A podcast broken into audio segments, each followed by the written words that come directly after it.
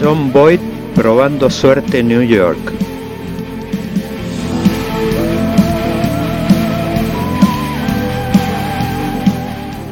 La mano justiciera de John Wayne matando a Liberty Balance.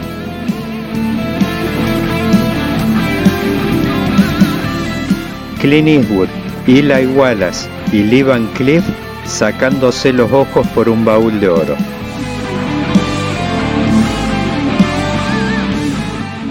El duelo inolvidable entre Henry Fonda y Charles Bronson.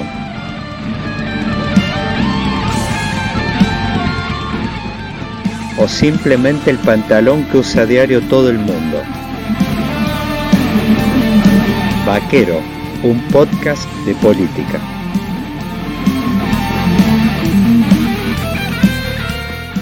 Los vecinos de la Villa 31 y de Puerto Madero comprando en el mismo supermercado.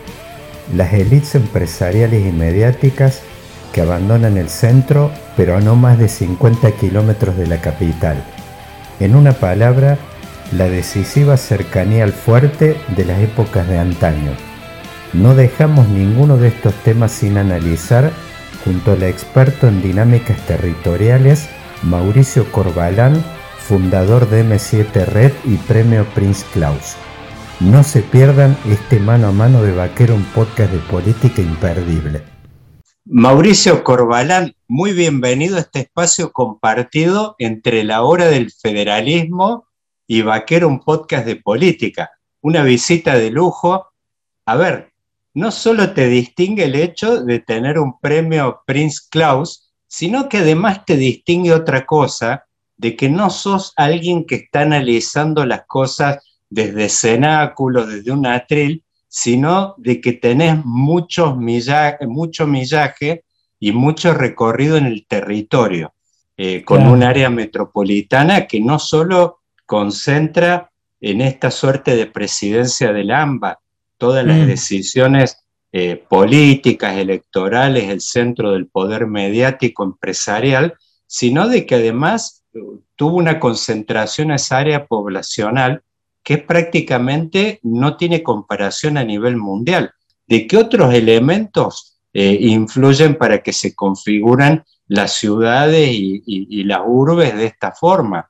Sí, en, el caso que vos decís de la Villa 31, es, es también hablar un poco de, de, de Buenos Aires como, como centralidad, ¿no? Porque hay una extraña alianza de clases en el centro de Buenos Aires que se da entre Puerto Madero y la Villa 31, eh, que es una dinámica bastante diferente, por ejemplo, a las que pasaron en las ciudades de Brasil, ¿no? donde la, la élite abandonó el centro de las ciudades y lo abandonó varias veces. ¿no?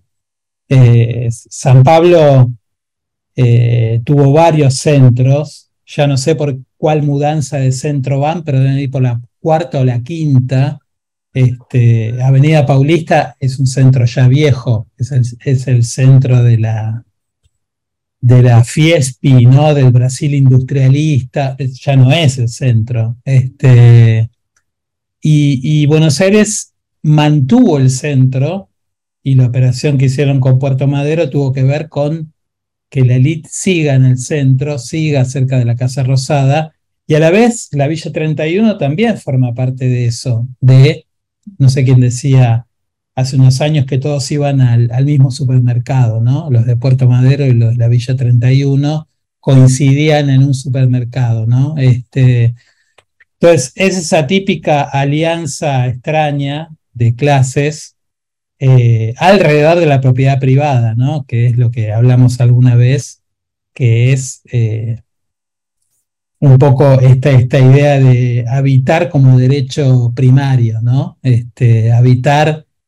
eh, ya sea construyendo, ya sea ocupando y construyendo y creando un sistema también de alquileres, ¿no? que es el que tiene la Villa 31, que reproduce todos los de la ciudad formal. Este, eso... Perdón, ahí Mauricio, me gustaría eh, quizás extender esto que estás analizando al caso de este nuevo desarrollo que se está haciendo alrededor de Rodrigo Bueno, cuando vos decías que en Puerto Madero de alguna forma conviven todas esas torres, esos edificios con, de, que valen 5, 10 mil, 15 mil dólares el metro cuadrado, con quienes habitan por ahí en una de esas, la Villa 31. Ahora se está extendiendo esto, Rodrigo Bueno, con ese desarrollo contiguo que están haciendo alrededor de lo que era la vieja ciudad deportiva de Boca. Entonces, es como que eso de nuevo, es como que esa dinámica se sigue, se continúa, es como que se continúa reproduciendo de alguna forma, donde, bueno, esta convivencia, eh, eh, y bueno, donde poco me gustaría eh, tocar, pues vos citaste el caso de Brasil, ¿por qué no ocurre, por qué a nosotros nos ocurre, a diferencia de ellos, esto donde se sigue reproduciendo esta dinámica alrededor del centro y no esto de Brasil, donde han tenido sucesivos traslados, como vos mencionabas? bueno, no sé, hay que explorar en varios fenómenos, pero hay, eh, hay un, todavía hay una atracción que, que, ya no tiene, hace mucho que no tiene que ver con las chimeneas, porque de hecho la ciudad empezó a, a sacar a la industria a partir del año 75-76, que eso lo hizo el plan de Cachatore, cuando sacó de los tejidos de los barrios las fábricas, ¿no? que fue una movida bastante importante que nunca se, nunca se vuelve a recordar, pero fue bastante grande, porque todos los barrios tenían fábricas muy consolidadas desde el punto de vista productivo y también social, ¿no? Saavedra tenía los discos de RCA, este, las orquestas de tango venían a grabar a Saavedra, estaba Philips, este, la algodonera estaba en el, casi en el centro de la ciudad. Había un montón de fábricas que desaparecieron. La química este, estrella.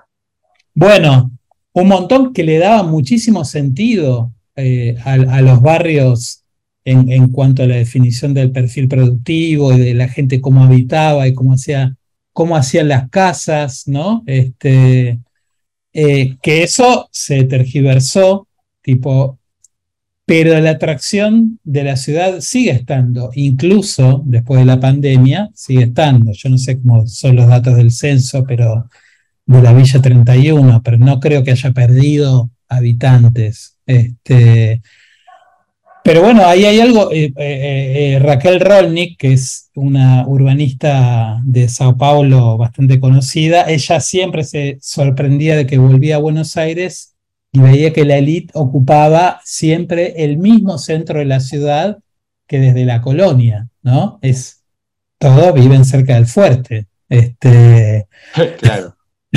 todos viven cerca del fuerte, ¿no? Este, es bastante eh, intenso eso, ¿no? Este, vivimos cerca del, de ese lugar como bastante simbólico. que le, perdón, algo que le da mucho sentido a aquel adagio de Frank Underwood que decía de que el poder era como los bienes raíces.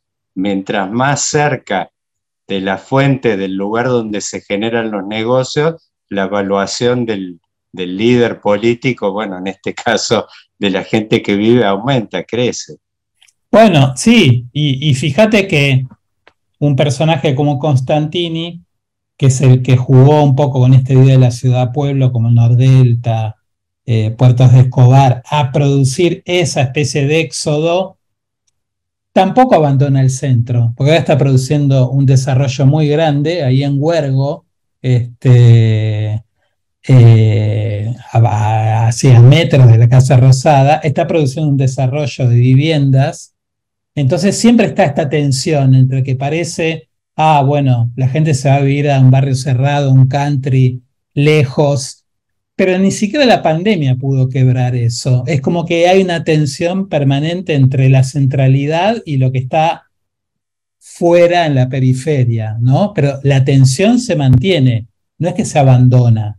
Este, no es esta Sauda Luz ahí en Sao Paulo que se convirtió en un, lugar este, como completamente abandonado, no hay edificios abandonados completamente hace décadas. Este, eh, también tiene que ver eso con que lo que queda vacío se ocupa, ¿no? Así apareció la Rodrigo Bueno, este, que va a convivir ahora con ese desarrollo de IRSA, que no recuerdo bien en qué estado está, pero va, va a convivir con eso y seguramente sea, sean forma, servicios para ese barrio, ¿no? John Boyd probando suerte en New York. Sí, de, alguna forma, inclusive yo vi por el, el, otro día que en una presentación en la Bienal de Arquitectura del secretario, no sé si es de planeamiento de la ciudad de Buenos Aires, mm. inclusive hay una política de hasta de embellecimiento de eso, donde vos como que el gobierno lo incorpora como un dato dentro de su planificación, inclusive yo ya creo que no tiene mayor sentido hablar de villas, sino, no sé si le llaman urbanizaciones populares o lo que fuera, pero me parece que ya el planificador, y bueno, estamos hablando de la ciudad de Buenos Aires, gobierna una fuerza que uno podría pensar está rotulada como de centro derecha, igual consciente totalmente este tipo de paradigma, así que me parece que no hay eh, mucha discusión al respecto, ¿no? No, porque de hecho es un partido eh, que tiene raíces vecinales que se convirtió en un partido urbanizador, ¿no? El PRO era en, eh, es, es, la gestión urbana lo que lo caracteriza. Este, entonces, eso también es, una proyección, ¿no? Este, digo, el otro día no sé con quién hablaba, si lo hablaba con vos, no, era con otra persona, que hablamos del 147, ¿no? Tipo de, de que es algo que han hecho, lo, han hecho que funcione, realmente a través de eso se gestiona todo, ¿no? Este, bueno, eh, yo creo que hay algo ahí, ahí muy, tiene mucho que ver con la constitución, con la reforma de la constitución, ¿no? Este, todo esto no hubiera pasado si la ciudad de Buenos Aires seguía en el estatus anterior, no hubiera pasado. Este, eh, bueno, ahí de vuelta está para discutir. Una de las consecuencias de la reforma fue esta especie de megaproyección de la ciudad de Buenos Aires al ámbito nacional. ¿no? Este, siempre la tuvo, pero cuando la ciudad estaba eh, manejada por un intendente puesto por el presidente, no, no tenía este tipo de performance política. Este, era quizás el atractivo eh, la ciudad cosmopolita, que, que, bueno, ya Buenos Aires lo era para los tiempos del primer centenario, pero no tenía este, este costado, este condimento más vinculado me parece que la, ciudad en términos de un actor político de primer orden a nivel nacional, eso me parece que es algo que emerge nítidamente de la reforma del 94. Y Totalmente. Inclusive tomo ahí justo algo que comentabas que me parece que da para hacerle un doble clic, que es el tema del 147. Uno de los temas que está apareciendo es que por ahí muchos temas, problemas de vecindario, eh, que se resolvían antes justamente por acuerdo, por colaboración o cooperación, eh, eh, este tipo nuevo de paradigmas es como que han quebrado eso totalmente y por ahí si vos tenés un vecino que no sé, se le subió el gato al techo, en lugar de ir tocarle al vecino el timbre y decir me das una mano, llama al 147, con lo cual aparece ya el Estado y por la propia voluntad del ciudadano, de involucrarlo en todos los aspectos de, su vida más, eh, digamos, más diaria, no solo con los temas típicos de ABL, digamos, ¿no? No, claro, no, no, totalmente. No, por eso, porque ya tiene una, es una forma de organización eh, del territorio, de la información, de la gestión, que ya tiene una característica propia. Este, y, bueno, eso tiene, tiene consecuencias, ¿no? Este, pero bueno, también otro elemento que también está relacionado es toda esta cosa de, yo siempre digo, bueno, Buenos Aires es una ciudad de contrabandistas, ¿no? Siempre lo fue y siempre se definió a partir del monopolio, ¿no? Entonces esta cosa del monopolio, el viejo monopolio español y el contrabando. Eso en la economía bimonetaria sigue presente, ¿no? Este, de alguna forma. Este, digo, esta idea de, bueno, eh, la ciudad necesita este, de, administrar también ese flujo, aunque sea indirecto, pero bueno, está la aduana, ¿no? Entonces está, la, aduana sigue estando ahí. Esto, eh, tipo, el cepo como, como imagen del monopolio, tipo, todo este tipo de cosas, ¿no? Inclusive que ahora se profundizó hasta, hasta un nivel prácticamente inédito en el sentido de que cuando uno hablaba de bimonetario, ahora directamente es multimonetario con diversos, y ahí aparece una figura que es el Estado prácticamente, así como decíamos del tema del 147, prácticamente, eh, yo te diría, hoy hablaban hasta los memes de un dólar mapuche, o sea, eh, metiéndose en la administración de, de, bueno, de un montón de intercambios con una profundidad, pues sabemos la, dimensión que, tiene el dólar como, obviamente, como variable, de, como valor de reserva, pero no solo eso, sino como referencia de un montón de intercambios que, eh, que hay en la Argentina, y no solo eso, sino que hacen a la gobernabilidad, o sea, básicamente gobernar la Argentina es gobernar al dólar.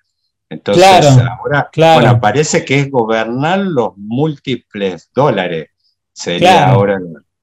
Claro, claro, bueno, pero por eso de vuelta, ese, ese, ese escenario, eh, esa dramatización, y tiene mucho que ver con, con, esa constitución de la ciudad de Buenos Aires, ¿no? Los túneles que, que, que hacían desde el puerto, ¿no? Este, para pasar por abajo de no sé qué, del contrabandista, y bueno, tipo el contrabandista eh, pro libre mercado, pero en realidad, bueno, todo ese tipo de historias que ya las conocemos, pero que se van resignificando. La mano justiciera de John Wayne matando a Liberty Balance. Mauricio, eh, hemos venido acá en este programa, en este espacio, hablando mucho de la nueva centralidad que aparece a partir de los 90 que más que alrededor del ferrocarril, como fue en el esquema anterior, de la época de la sustitución de importaciones, eh, y ni hablar antes de la época del modelo, agroexportador, aparece en los 90 más bien la autopista eh, Buenos Aires-Rosario y Rosario-Buenos Aires como el eje de las nuevas centralidades y nuevos paradigmas eh, que hemos analizado en este espacio alrededor de esta bioeconomía, el biodesarrollismo, el crecimiento de ciudades por ahí en una de esas pequeñas intermedias a caballo de la explosión de toda esta nueva economía del complejo alrededor del, agro, sobre todo con el hito de los 90, donde aparece toda, bueno, sobre todo la soja como un mm. gran nuevo actor económico y que toca mucho a la vida del interior. En Córdoba, mm. donde estoy ahora yo, prácticamente da vuelta la, la, realidad. Córdoba se convierte, adquiere características muy diferentes a las de antaño. Eh, yo te quería preguntar ahí, Mauri, a partir de tu experiencia y formación, ¿qué tipo eh, de, de, esquemas a nivel de lo que podrías decir vos de desarrollo del territorio, eh, del urbanismo, de las ciudades, puede dar origen por ahí en una de esas este nuevo esquema que viene y no sé si pisa o se superpone, pero bueno, uno ve la realidad de esto en muchos pequeños pueblos, ciudades que en su época se desarrollaban alrededor del ferrocarril, bueno, eso desapareció y mm. bueno, no sé hoy qué, qué, si ese hueco lo está tapando otro esquema o se están desarrollando nuevos ejes. O sea, ¿cómo, cómo ves sobre todo, yo te diría, tomando este hito de los 90, lo que ha sido la nueva Argentina a nivel territorial? ¿Cómo lo estás viendo? Eh, me parece que pasan muchas cosas, más de la que creemos. Este, eh, en el verano este, estuve en el sur y pasamos por Añelo, ¿no? Añelo, donde estaba acá muerta, es la capital del fracking. Este, y bueno, es interesante porque es un lugar entre muy precario pero con pretensiones de ser algo que todavía no es, pero que, está desarrollándose. Nuestro este, Oklahoma sería algo así. Hay algo de eso, de, la precariedad del campamento petrolero, pero también de, un tipo de urbanización eh, como bastante raro, ¿no? Tipo este, eh, de, sectores de, de empresas transnacionales asentadas en un lugar es muy impresionante que Añelo está a muy pocos kilómetros de Plaza Winkle, que fue el eje de toda la protesta de los 90. Ahí empezó el movimiento piquetero. Fue entre, entre Plaza, Winkle y, los de Jujuy, pero Plaza Winkle fue el lugar donde empezó el movimiento piquetero, que eso también está relacionado con toda esta cosa de los mapuches que está pasando, ¿no? Este, de alguna forma. Hay, hay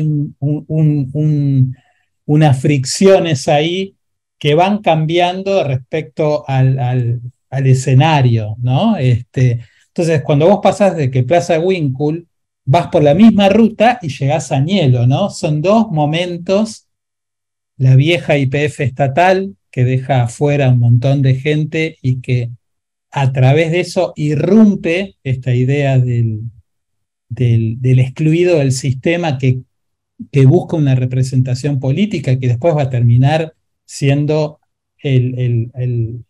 la, una población a la cual se dirigen un montón de recursos, como son los planes sociales. Y después aparece Añelo, donde es la promesa ¿no? este, del sobre todo en esta crisis energética global que aparece ahora.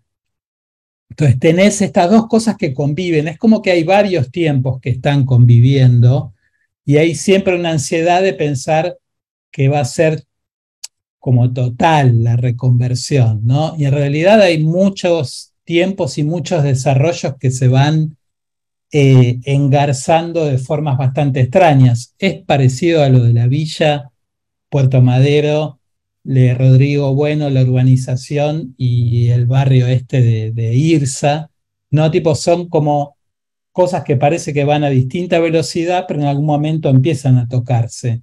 Entonces, eh. Ese tipo de fricciones entre lugares que parecen que viven en agendas y realidades distintas es lo que es interesante pensar, porque de ahí va a salir algo que no tiene que ver eh, con, esa, con, con, esas ideas de, desarrollismo integral, ¿no? Este, donde, bueno, hagamos muchas ciudades intermedias. Después, eso no pasa. Yo estuve en Tres Arroyos hace un par de años. No hay hoteles, o sea, no tienen hoteles, tienen tres hoteles de la década del 70. Un lugar que está en el corazón de la Pampa de la zona núcleo y que tiene muchos recursos, no, no está a la escala de lo que está pasando. Este, entonces, ahí hay cosas. Perdón, Mauri, ¿eso podría pasar con Añelo, por ejemplo? Que, ¿Cómo te imaginas que puede evolucionar en una de esas? O, simplemente van a ser como campamentos en una de esas con mayor nivel de infraestructura pero no dejando su espíritu de campamento y de ninguna forma, no sé, formándose alrededor de, esa, de ese polo mega productivo de hoy, o una, no sé, una La Plata, por decirte algo, una ciudad con universidades, teatro. Y no sé, hay que pensar que también está cerca de Neuquén, que Neuquén en un momento, hasta donde yo sabía, la ciudad que más crecía en Argentina, porque recibía muchísima gente por día. ¿no? O sea, Neuquén es una ciudad que está creciendo mucho este, y que ya es una región en sí misma. Cuando vos pasás de Río Negro a Neuquén, se nota, ¿no? Tipo, hay una diferencia. Este, no sé si esto qué, vector te puede tirar, pero ¿Cómo, ¿Cómo, se relaciona esto con la, la megacentralidad de, del AMBA y de la Ciudad de Buenos Aires, que no son lo mismo? No es lo mismo el AMBA que la Ciudad de Buenos Aires. Claro. Este, no es lo mismo. Este, pero cómo, cómo, cómo se desarrollan estas tensiones todavía no se sabe. Este, todavía no se sabe y también tiene que ver con, con un diseño geopolítico que también está cambiando. ¿no? Este, ¿Vos, te imaginás de que podría, eh, como te decía yo, esta, estas nuevas centralidades donde tenés esta realidad que un poco es la que invoca este programa en su apertura, que tenés la vida de los sectores productivos. Hablamos de esa palabra mágica para los argentinos, el dólar, que, cuya generación está muy vinculada a todas las economías regionales. Inclusive esta semana salieron datos del, del INDEC, de los últimos datos de comercio exterior, y son muy contundentes respecto a qué sectores, qué actividades generan los, famosos dólares que, en los que terminan referenciados, bueno, de hecho, toda la vida inmobiliaria prácticamente de la Argentina, de la ciudad de Buenos Aires en particular, pero vos te imaginás de que por ahí estas nuevas centralidades le pueden dar origen quizás a desarrollos en el interior que terminan, no te voy a decir eh, atrayendo, pero sí contrarrestando de alguna forma, eh, dándole algún sustento a una ecuación o alguna pretensión que tiene hoy del interior de armar un esquema político que contraponga un poco el peso del área metropolitana en la toma de decisiones, ¿no? Yo digo eso siempre insisto, lo analizamos mucho acá, si hay alguna realidad que acompañe y que le dé sustento a una cosa de este tipo, no solo en términos del empleo, sino de la atracción de, todo lo que es la vida del interior en general, ¿no? De la Argentina. Bueno, por, un lado, eh, eh, yo creo que es una especie de fantasía recurrente en, los ámbitos donde se dedica a pensar el territorio y la ciudad, de por qué no aparecen esas ciudades intermedias que harían que Buenos Aires no tenga el, peso que sigue teniendo. A la vez hay procesos que hay que ver como más detenidamente, ¿no? Este, digo, el AMBA es tan poderoso también porque la gestión del AMBA es la que se proyectó un poco hacia todo el país. Lo de Dualde, con el tema de, de, todas estas redes de contención, que fue como la gran tarea de la política en los últimos 15, 20 años, ese modelo se nacionalizó, ¿no? Este, eh, eh, y ahora pasa de que, bueno, ese modelo llega a un límite entonces, ¿cómo pensar desde otros lugares esos esquemas? ¿no? Este, eh, pero, pero tener en mente esta, esta relación entre lo que pasó en los 90 con estos epicentros de conflicto que estaban muy alejados, que llegan al centro y en el centro se les da una forma política que después se retroyecta a todo el territorio el duelo inolvidable entre Henry Fonda y Charles Bronson.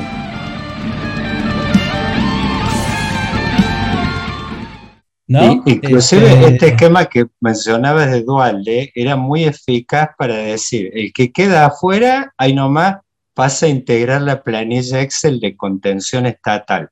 Dualde mm. pergeñó los primeros jefas y jefes. Claro. Eh, bueno, Ahora, después eso se fue multiplicando. Ahora, ¿cuál es el tema, Mauricio? Ahí, por eso eh, vos mencionaste un nombre mágico, Dualde, que tiene que ver con un quiebre eh, social muy profundo en aquel momento. Es que esa cuenta da la idea que ese Excel se le hecho insoportable a la Argentina en términos de que este esquema, que era de una eficacia extraordinaria, y yo diría quizás es la columna vertebral de lo que han sido estas dos décadas de predominio del kirchnerismo, que era ir metiendo a todos en el Excel.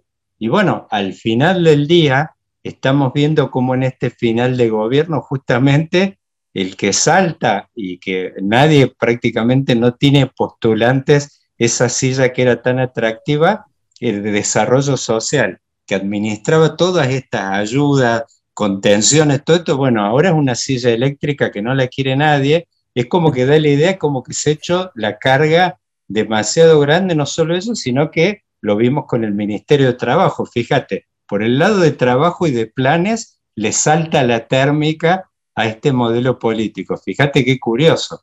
Claro, bueno, pero por eso hay que leer el territorio de esos lugares, porque, porque eh, digo, esto es, algo que, que, Alejandro Galeano de vez en cuando lo plantea, ¿no? Tipo, claro, el, el Excel también es el costo de la, de la no reconversión de todo un aparato productivo que se trató de mantener, tipo, cuando en otros lugares o no lo tuvieron e ingresaron en otra etapa, o cuando lo tuvieron que, reconvertir, eh, fue igual de, salvaje, pero ya pasó esa etapa. Eh, entonces, nosotros, me parece que el Excel simboliza un poco eso, ¿no? Este, Estamos en eh, final de época, Mauricio, respecto a ese esquema.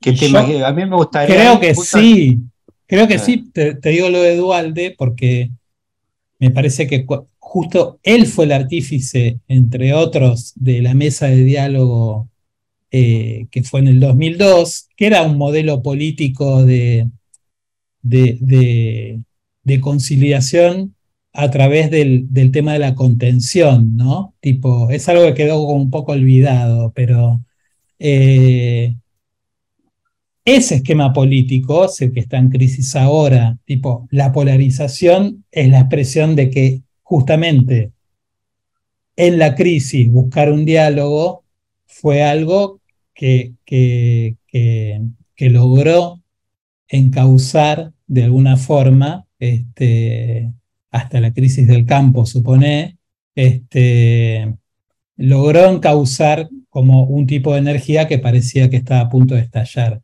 Después vino toda esta polarización eh, que me parece que le está marcando otro tiempo, ¿no? Este, eh, digo, pensándolo incluso a partir de todo ese mosaico que había de, de fuerzas eh, políticas y conceptuales, el ambientalismo, por ejemplo, ¿no? Tipo, que ahora entra en crisis, porque ahora empieza de vuelta un debate de, bueno, tipo, ¿cómo, cómo hacemos para, para generar nuevos esquemas de habitabilidad del territorio, de, de producción de qué hacer con esto que está pasando ahora, de qué tipo hay que aprovechar las, ventajas que se están dando eh, eh, eh, en, relación a estos acontecimientos que están pasando. Y todo ese aparato conceptual quedó un poco relegado, ¿no? Este, Mauricio. los precios bajos de la energía, bueno, todo e, e, eso también tiene que ver con el Excel, ¿no? Tipo, no, las tarifas tienen que quedar bajas. ¿Cómo, volvemos a hacer? John Boyd probando suerte en New York. a ver, era, un esquema donde lo que se sabe que ya está bastante es que energía barata, alimentos baratos y por supuesto que era un consumo que en su época, bueno, el propio Néstor Kirchner lo seguía a través todos los días obsesivamente de los datos de ventas de las casas de electrodomésticos, la planilla de Frave y Garbarino como el gran testigo, el gran termómetro de la gobernabilidad. Eso voló por el aire y ahí me gustaría para este último tramo de la charla, algo en lo que vos tuviste una experiencia de haberlo visto y por ahí con tu expertise profesional, cuando fue, mencionaste el tema de Dualde, que se dio justamente aquel proceso de quiebre, estamos en una situación parecida, no porque sea un quiebre, las crisis son todas diferentes, esta es diferente, sí, son todas pero diferentes. Lo, que no hay duda es que estamos en quiebre y que las dos grandes coaliciones políticas que han manejado la Argentina en las últimas décadas han fracasado ambas. Mm. Entonces, estamos como en un momento que da la idea como que está la moneda en el aire. Todos estamos de acuerdo en que hemos fracasado, pero respecto a recetas. Hay pocas, no hay consenso respecto a las recetas, y estamos como en ese momento que yo me acuerdo que vos me hablaste en algún momento de algún experto en temas de estudios de territorio, alguien que creo que había estado en su momento en el apartheid en Sudáfrica, que son esos momentos de muchísima incertidumbre que vos no sabés para dónde va a salir la pelota. Y a mí, mm. yo por eso un poco, y la convocatoria tuya hoy, porque eh, a mí me da la idea que hoy estamos como en un momento muy crítico donde la moneda está en el aire, hay libros, inclusive eh, el otro día lo veía Gerchunov en un reportaje donde él habla en algún título, un libro de la moneda en el aire, eh, por donde en una de esas se empieza a abordar la salida que ya no tiene que ver con una receta de política monetaria. De hecho, el gobierno de Macri le exploró tocando la tasa de interés, regulando que la regla de Taylor, o sea, ya han intentado, se intentaron políticas de ingresos vía política monetaria, eh, distintos gabinetes, enfoques y no funcionó nada. Entonces, eh, ¿qué, por dónde te imaginas que en una de esas pueden tejerse alguna de las nuevas diagonales? No te digo la receta, pero...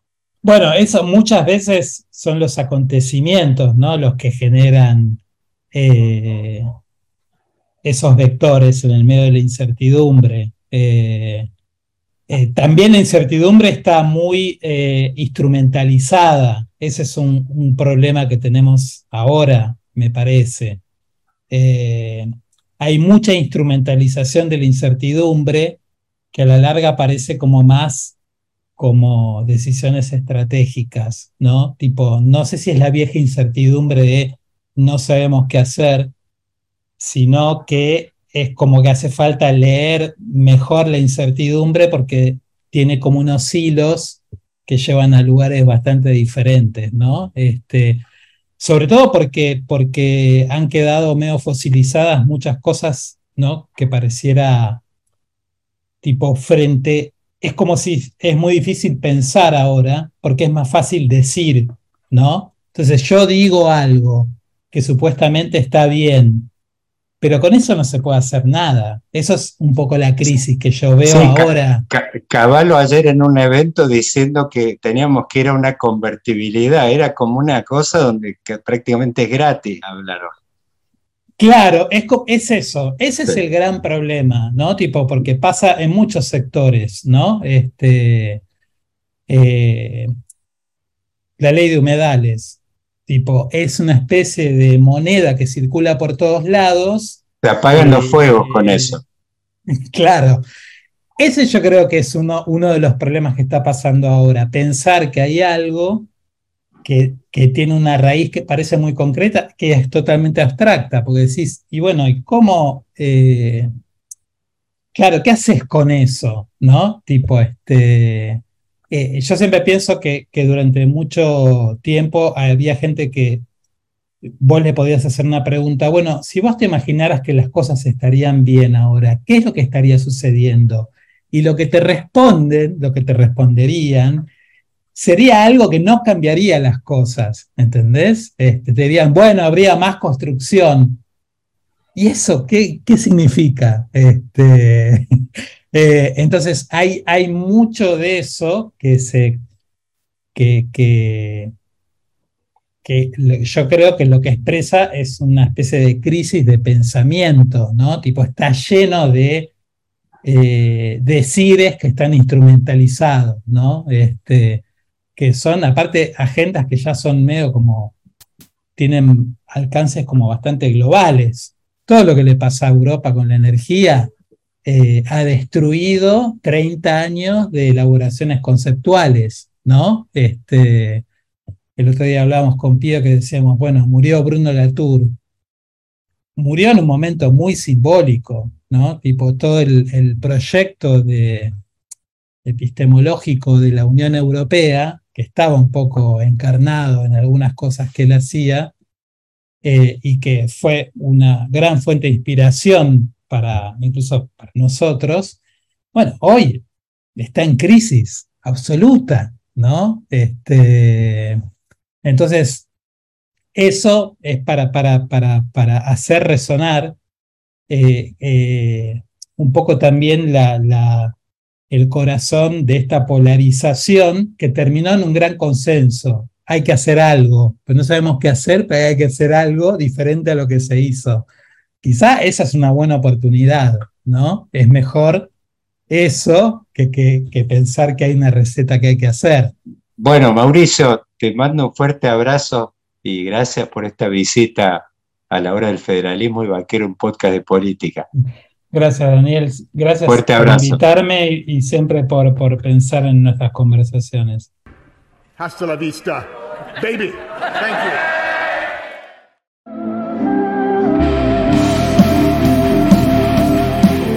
John Boyd probando suerte en New York.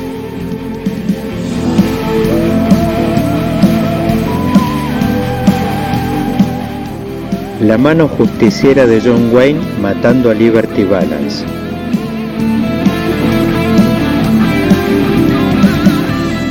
Clint Eastwood, Eli Wallace y Lee Van Cliff sacándose los ojos por un baúl de oro.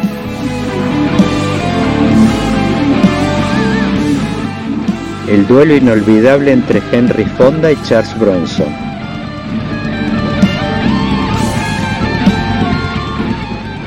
O simplemente el pantalón que usa diario todo el mundo. Vaquero, un podcast de política.